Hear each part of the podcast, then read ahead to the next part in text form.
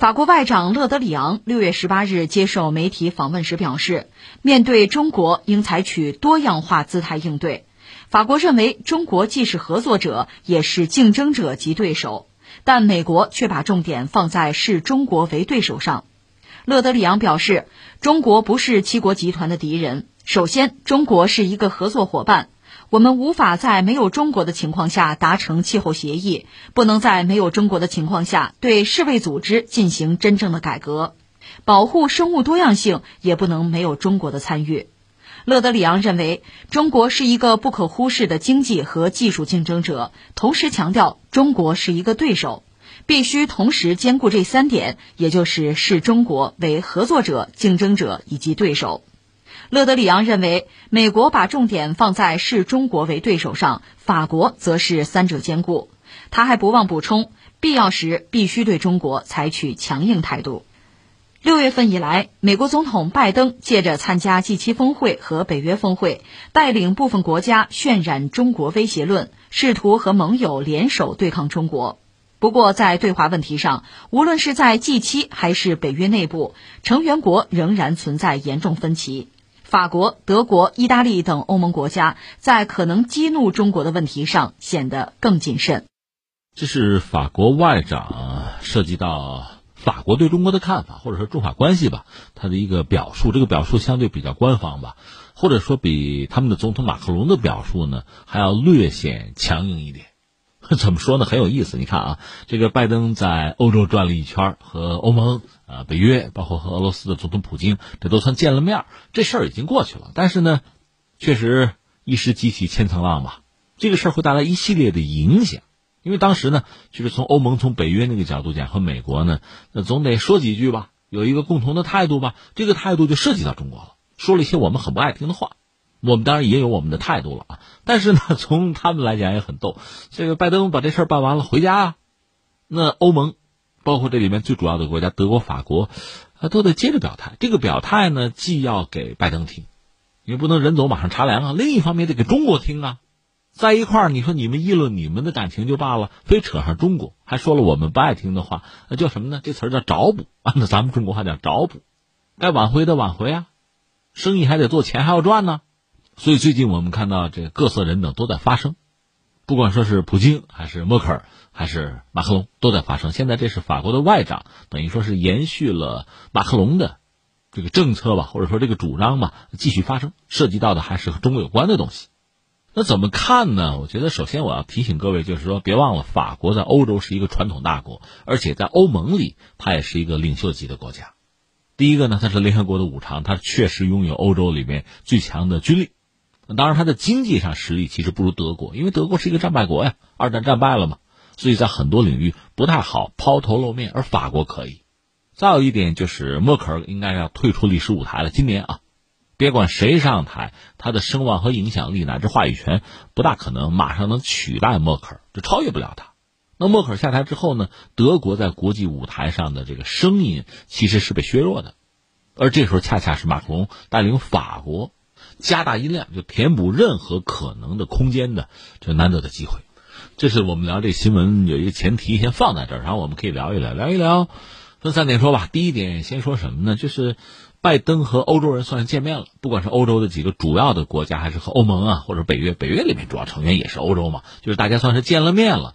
呃，拜登的意思就叫修补之前特朗普破坏的跨大西洋这个关系。所以现在可能真是到了一个算账的时候，盘点一下，就是整个这次拜登的出访吧。你说谁是赢家，谁吃了亏啊？咱们可以算一算啊。我们就先说美欧之间，那肯定欧洲占便宜了。美国，你不说他吃亏，他也没占什么便宜，而且他付出的不少，就是因为拜登就是美国人想拉着欧洲来针对中国，遏制中国，这确实也给了欧洲人。难得的一个叫价的机会，就是获取一些实质的利益的机会。他得到了吗？应该说得到了。你看啊，就是拜登为了这次和欧洲人能够确立一个好的关系，那是真金白银是要掏的。一个北溪二号我不制裁了，这个对谁是最大的伤害？对乌克兰吗？这以前我们讲过，北溪二号我不制裁了，这显然是要取悦于默克尔，就取悦于德国，不管愿不愿意吧，实际上等于说也是放了俄罗斯一马。等于帮了俄罗斯，普京肯定偷着乐呢。另外是什么呢？呃，欧盟和美国之间在这个航空业啊，就是空客和波音之间，这一直在打架，打了十七年。要不咱停下来不打了？这美国自己主动提出来的，而且一系列制裁，要不就停下来了。当然也没有完全停。你比如钢铁跟铝的那个就加关税嘛，那个一直还有，这个也非常容易理解。给好处你不能一次都给了啊！你像欧洲人这次把便宜占的太多了，胃口就吊起来了，那下次怎么办啊？所以总的来说呢，美国人这次是有点这个实在东西给到欧洲，但欧洲呢回馈的是什么呢？就喊了喊口号嘛，口惠而实不至。说了很多我们不爱听的话，但是你说真落到实处，对中国构成那就实质性的伤害啊，让我们有多大的损失？咱算一算，至少目前还看不到。那等于说是用口水换了拜登的一些真金白银，这是欧洲人干的事儿。因为你看，说到底，大背景就是中国和美国之间的这个博弈了，这是美国挑起的，美国想赢，拉着欧洲。那在美国和中国之间，欧洲人当然最理想的就是左右逢源。你看，第一个，因为一战、二战，欧洲人就是自相残杀吧，相对来说哈，打成一片白地。现在你说欧洲还有没有来？我做世界霸主，什么德国或者法国崛起，重新统治世界，你还有那个本事、有那个能力、有那个野心吗？没有了，他知道自己肯定是做不到。如今这个时代，就全球范围内真做到世界霸主级的国家哈，你算吧，轮不到欧洲任何一个国家了。那好在哪儿呢？欧盟基本上发达国家，老列强嘛，都是发达国家，这个好日子能继续过下去，既有的利益能够维护住。当然，在经济上，在全球范围内，如果能占更多的便宜，那是最好没有了。但是全球霸主你就不要想了，也不争那个。我想这是欧洲一个普遍的心态。另一方面，欧洲人确实有自己的关系，比如说呃气候问题，包括疫情。实际上，欧洲是比较弱的。如果中美欧大三角画一下的话，那你要说经济上，包括人均 GDP，你算的话，中国肯定最弱。但你实际算一算，欧洲哈，就欧盟哈，一个这个盟是有散帘子的可能的。英国已经走了，这次疫情让我们看到欧洲就欧盟国家之间真实的状况，不是那么理想，并不像那个盟歌，就是贝多芬《欢乐颂》唱的那样哈，世人皆为兄弟，不是那样的，尔虞我诈。这不互相截胡吗？按我的概括，就东西南北都有矛盾，这是一个。另外，经济确实长期低迷不景气啊，疫情控制的也不好。另外，在一些新兴产业，比如 IT 这个领域，它相对是落后了。人工智能，我们可以列出一个单子来啊，这是目前这个状况。所以，它最理想的是呢，在中美之间不站队，左右逢源。但是，你真要算账，他从中国可以得到很多。因为中国是在发展嘛，在发展的过程中，你搭车你自有所得，但是美国能给他的利益很少了。如果说冷战的时候，美国可以给他最大的利益是什么呢？那就是保护、安全保护，防止苏联入侵啊。我们共同的敌人呢，这可以。但是苏联入侵欧洲没有，到死也没入侵欧洲。至于中国。怎么可能离得很远？马克龙自己都承认，这个北大西洋公约组织啊，北约嘛，北大西洋在这儿呢。中国离大西洋很远，所以你说北约和中国之间它是个敌对关系吗？马克龙都不这么认为。那你美国提供的安全保护只能说是针对俄罗斯。俄罗斯现在有力量入侵欧洲吗？抢谁？能有一个北溪二号赚你个这个气儿钱就可以了。所以美国给的这个安全保护对欧洲实际上已经没有用了。特别是马克龙还讲自主防卫吗？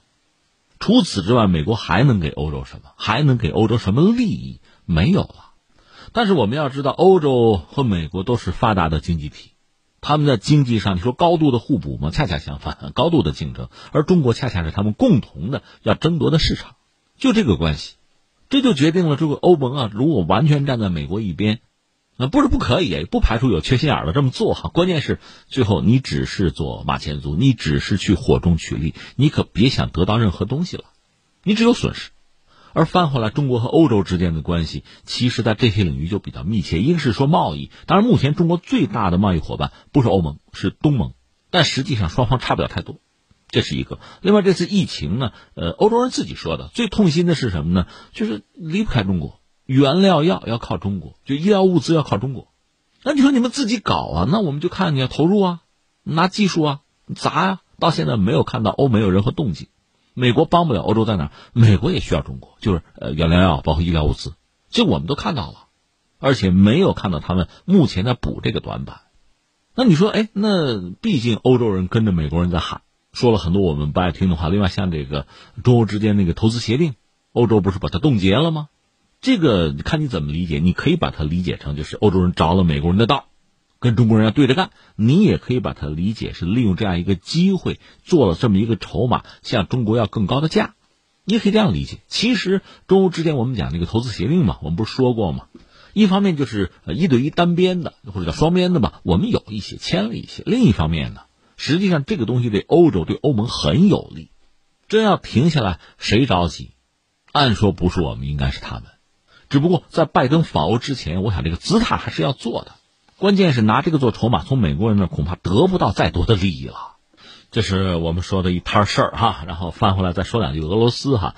这个俄罗斯和欧洲之间的关系很有意思。一方面我们说，从历史上讲，沙俄时代就算了其实是敌对的关系。那苏联呢也被认为是欧洲主要的什么梦魇啊，有可能入侵我们。今天的俄罗斯和欧盟之间的关系也谈不上多么好，但是确实又有能源的合作，你又离不开人家。那你说这个关系有可能转好？比如说美国和俄罗斯、欧洲、欧盟和俄罗斯关系能不能转好呢？非常难。一个是呢，涉及到彼此之间历史上的这些恩怨哈，它形成一个民意的基础，而且精英层面也这么认识，就互为敌人。另外呢，如果确切的说，就是美国和俄罗斯关系真的变好了，那恐怕那提提条件吧。我就说，比如克里米亚这个事儿。你承不承认？就克里米亚是俄罗斯的，你承不承认？你要敢承认，那么美欧就西方整个的价值体系就崩塌了。不是说考虑不考虑乌克兰的感受，你们要敢承认，那你就自己打脸呗。以前所有的一切就都作废了。另外，你要愿意，还可以涉及到很多问题，涉及到这个什么人权问题啊，那个反对派纳瓦利内，另外还有白俄罗斯等等的一系列的问题，一系列的博弈。你要是在价值观这个层面，你要是后撤，那就彻底崩塌。那么西方恐怕舍不得，做不到，这是一个。另外，其实我们也从《三国演义》这个角度考虑啊，就当年苏联解体，俄罗斯确实弱，也倒向西方。按说西方如果接纳俄罗斯，大家形成统一战线，去针对中国、遏制中国，是最聪明不过的做法。但是当时西方，特别是美国，太过自大，也没有预料到中国发展如此之快，反而把中国和俄罗斯一并打压。那最终的结果，人家双方走近吧，那你有什么办法？其实对大国来讲，就俄罗斯恐怕也未必哈。从历史上看，未必喜欢一个强大的邻国，这是实话。但是现在的状况很有意思，如果中国真的没有了，倒下了，俄罗斯独立承受西方的压力，就这些年博弈的历史，谁看不清楚？俄罗斯独立承担，他承担得了吗？在这么一个状况下，就既有的这个格局确实是比较稳定的。然后特朗普也好，拜登也好，你想做一个大逆转，几乎毫无可能了。历史只是在这个既定的轨道下前行，而特朗普也好，拜登也好，都是其中的匆匆过客吧。在他们有限的执政时间之内，能做的其实也相当有限。至于欧洲，就欧盟啊，目前我们看到的，在这次这个和拜登的接触之中吧，是颇有斩获，算不算是各方里边哈获利最多的？这可能还需要一点时间的判断，但至少是不吃亏啊，也没有像美国人那样真金白银的付出一些什么。而至于我们呢，其实截止到目前，我们看西方人也并没有完成拜登希望的那样的统一，欧洲人只是动嘴。现在，法国这位外长的表述实际上又证实了这一点。